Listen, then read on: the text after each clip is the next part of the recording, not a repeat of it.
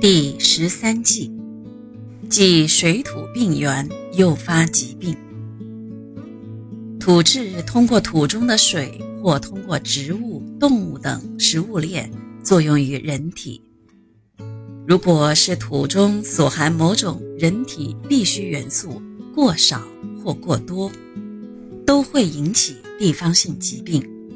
如果缺碘，将引起地方性甲状腺病。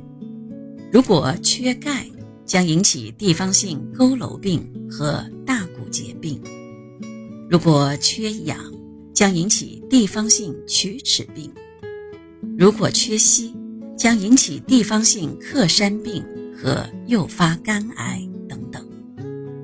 因此，选宅地打地基要选不发生地方病的土质，在土质有毛病的地方建房。应该尽量采用水泥、钢筋和砖、瓷之类现代的建筑材料。